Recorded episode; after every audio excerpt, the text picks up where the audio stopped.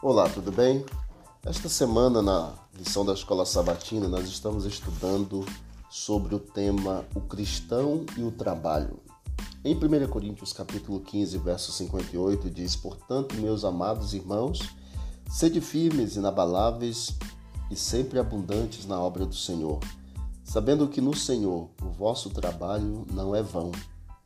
O trabalho é ideia de Deus. Talvez você já tenha ouvido a frase dizendo que o trabalho dignifica o homem.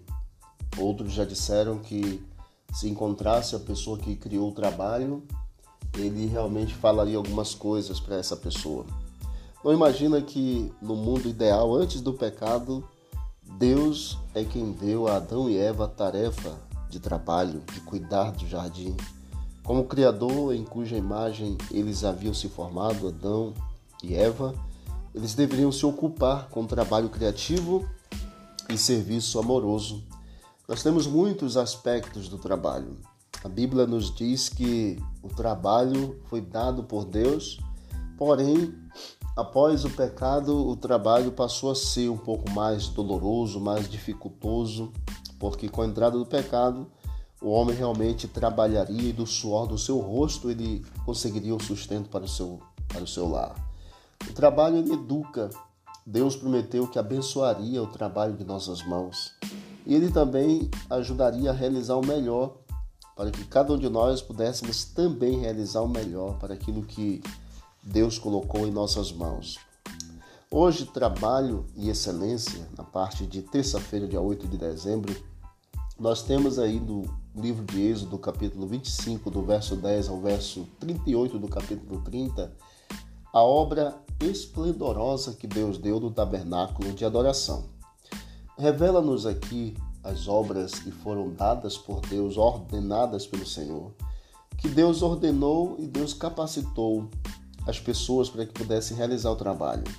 O Senhor separou tudo, a arca, separou o propiciatório, a mesa, o candelabro, as cortinas, a coberta de pele, todas as, todos os detalhes do tabernáculo. Foi Deus que providenciou para que Moisés, juntamente com os artesãos e os demais trabalhadores, pudessem realizar a obra. E Deus capacitou as pessoas para esse trabalho. Quando Deus ordenou a Moisés que lhe fizesse esse santuário, Moisés poderia ter dito: Não tem problema, Senhor. Venho montando tendas desde que fugi do Egito há 40 anos. Porém, não for assim. Deus deu orientação diferente para Moisés.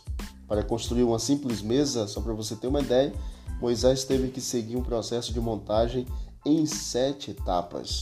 Êxodo 25, 30, 23 a 30. Deus ele não aceita trabalho mal feito. Embora o padrão fosse elevado, o próprio Deus ele também concedeu não apenas o incentivo para essas pessoas, mas ele também deu os recursos humanos para alcançar o padrão que ele desejava para o tabernáculo.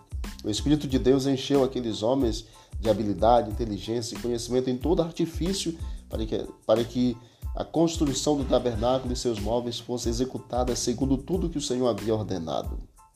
Outro detalhe é que os mesmos dois mestres projetistas também foram dotados de habilidade de ensinar os outros para que o conhecimento que eles haviam adquirido, habilidades que eles tivessem, permanecesse na comunidade israelita por muito tempo. Portanto, o fato de sermos seres humanos caídos e pecadores não é desculpa válida para tratar qualquer tarefa com nada menos que a máxima dedicação. Deus espera que sempre tenhamos o melhor desempenho usando bem os nossos, é, bem nossos talentos, habilidades, educação, tempo para grandes causas de Deus. Que Deus abençoe, que realmente exercitemos o nosso dom, as nossas habilidades para o cumprimento de um bom trabalho para o Senhor, trabalho de excelência. Um bom dia para você. Querido Deus, obrigado por todas as bênçãos, pelo trabalho que dignifica. Abençoa-nos, Senhor, em nome de Jesus. Amém. Disse Jesus: examinar as Escrituras, porque julgaste ter nela a vida eterna. São elas mesmas que testificam de mim. Visite o canal Bíblia em Ação nas plataformas de áudio e encontre mais conteúdo para o teu crescimento espiritual. Forte abraço, vamos que vamos para o alto e avante.